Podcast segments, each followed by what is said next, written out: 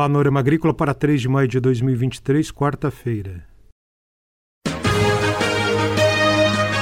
Panorama Agrícola. Programa produzido pela Empresa de Pesquisa Agropecuária e Extensão Rural de Santa Catarina.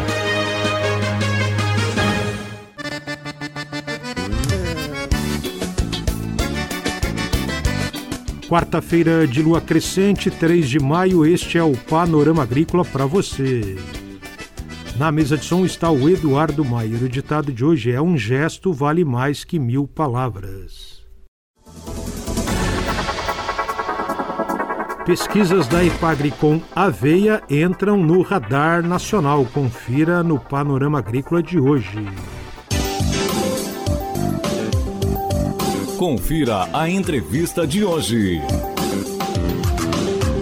A entrevista de hoje do Panorama Agrícola é com o pesquisador do Centro de Pesquisa para Agricultura Familiar, o CEPAF de Chapecó, Felipe Jorrims. Ele fala sobre pesquisas com aveia. A IPAGRE se tornou integrante da Comissão Brasileira de Pesquisas com Aveias. Acompanhe.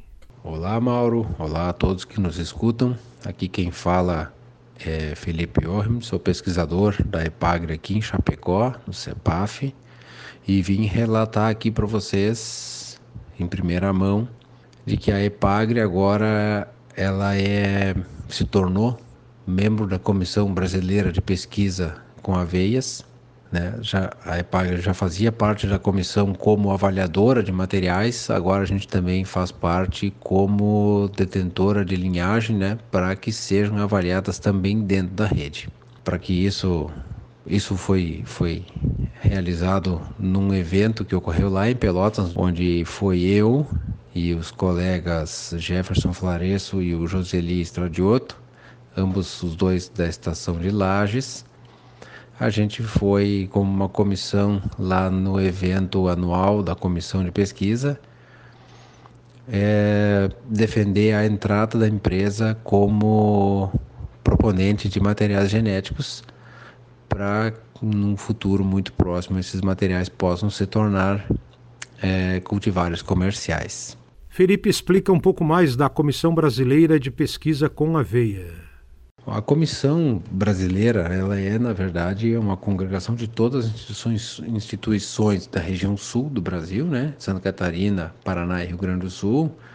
São instituições que compõem de ensino, pesquisa e extensão, cooperativas, produtores de sementes, entidades governamentais, eh, privadas, indústrias e diversas outras instituições que são voltadas para o desenvolvimento da cultura de aveia no Brasil tanto aveia para cobertura quanto aveia para produção de grãos, para alimentação humana, né? Ou animal, independente. E a parte de aveia forrageira, onde a gente está inserido mais especificamente.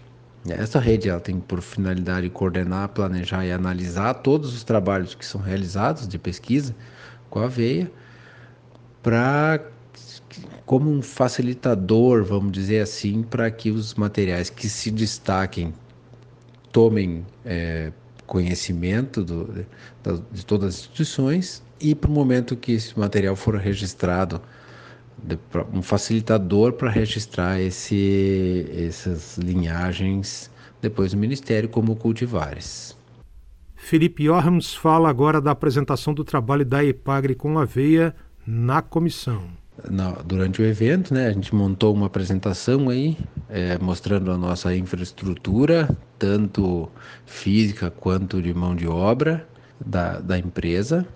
Também a gente é, demonstrou co, a, quais são as linhas de trabalho que a empresa atua, e isso é muito importante porque a gente tem características diferentes do Rio Grande do Sul, é, principalmente em tamanho de propriedade e a base forrageira que é utilizada, e também diferente um pouco do Paraná. Né? Isso nos, nos direciona a um tipo ou um tipo de cultivar a ser utilizado ou outro, principalmente dependendo aí do tamanho do ciclo da aveia. Por exemplo, se a gente vai usar ela em sobressemeadura nas espécies perenes de verão, que são nossa base forrageira. Então, tudo isso foi apresentado e foi contextualizado o nosso sistema produtivo, que é explorado principalmente aqui na região oeste, né, na grande região produtora de leite, onde mais de 80 mil propriedades têm o potencial de utilizar essas aveias. Uh, além disso, é, foi demonstrado lá quais são os processos que esses materiais passaram durante o seu melhoramento, né?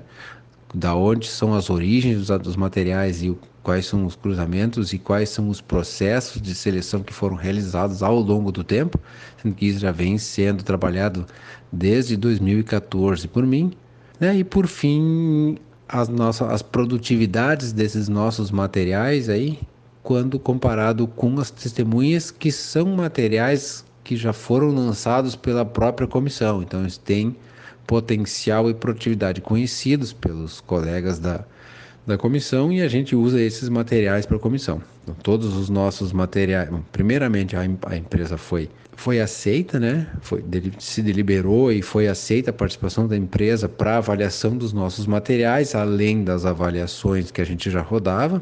A gente só rodava avaliações para os outros, na verdade. Agora a gente consegue colocar os nossos materiais na rede e aí a Ipagre tem poder de voto ou, ou de veto, no caso, para algum material que esteja, que é colocado em votação lá. Além disso, então a gente, os materiais que foram propostos para ser utilizados nas avaliações em redes no próximo ano, em 2024, os três materiais foram aceitos por unanimidade pela comissão, né, devido às características de ciclo e produtividade desses materiais. Então, a partir do ano que vem, a gente vai ter materiais da EPAGRE rodando dentro dos experimentos é, da Comissão Brasileira de Pesquisa com Aveia. Esse trabalho da EPAGRE amplia conhecimento e segurança, de acordo com o Felipe. Além da gente conseguir fazer com que nossos materiais sejam comparado, comparados né, em questão de ciclo e produtividade com os melhores materiais que tem no mercado, que são os materiais que são conduzidos pela comissão, a gente vai ter um conhecimento muito grande de como esses materiais vão se comportar em diferentes climas. A exemplo do Rio Grande do Sul, Santa Catarina e Paraná vão ser rodados em mais de 10 locais. Né? E com isso, na hora de, indicar, por exemplo, qual é o material mais indicado para determinado local, a gente tem o conhecimento da interação desse genótipo com diferentes tipos de ambientes. Então a gente tem muito mais segurança em uh, indicar esse material para determinado local. É, além disso, além de ser também um facilitador é, para registro, a gente sempre vai estar tá comparando os nossos materiais produzidos pela Epagre com os melhores materiais que a gente tem no mercado. E isso nos dá uma segurança muito grande, né? A gente confia nos nossos materiais, que a gente acha que o potencial deles é muito grande. Então agora vai ser o teste de fogo, né? Para a gente bater o martelo se realmente esses materiais podem ser lançados ou não. Você ouviu aqui no Panorama Agrícola o pesquisador da Ipagre, Felipe Jormes.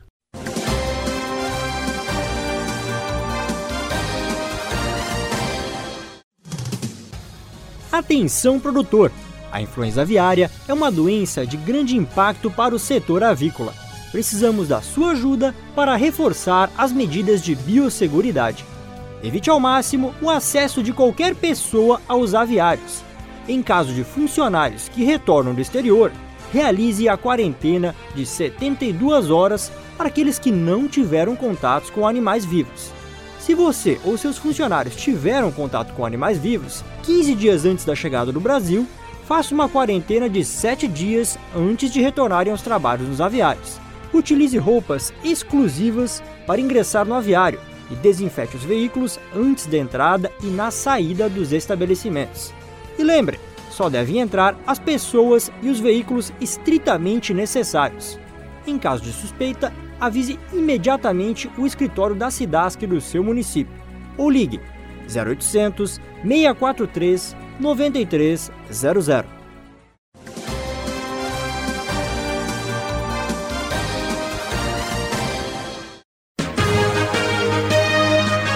Panorama Agrícola. Programa produzido pela Empresa de Pesquisa Agropecuária e Extensão Rural de Santa Catarina.